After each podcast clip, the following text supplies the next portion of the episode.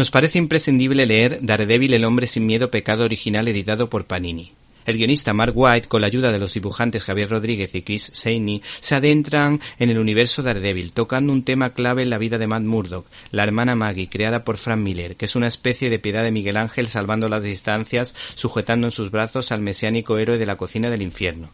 El caso es que Mark White desarrolla a ese personaje de la religiosa consagrada, que resulta que, no desvelo nada, tiene, como el propio nombre indica, un pecado que confesar. Llama poderosamente la atención el modo en que la hermana Maggie vive su fe, por llevar una vida espiritual que le lleva a actuar, aplicando la doctrina social de la Iglesia, evangelizando en tono hippie a los Jesucristo superstar.